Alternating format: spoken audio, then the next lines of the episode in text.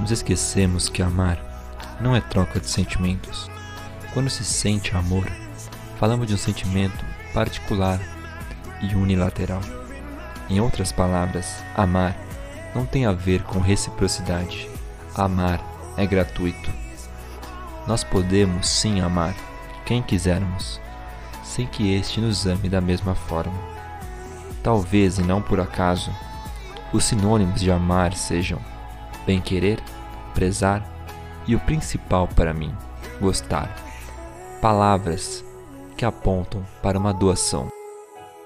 Algo que emanamos do nosso mundo, ou deveria denominar universo, interior para o exterior. Não há forma de domar esse sentimento.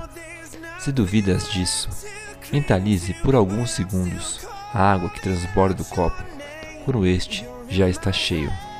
Se o fez, percebeu que se a água ultrapassa o copo, não existe mais poder e não existe mais domínio sobre tal.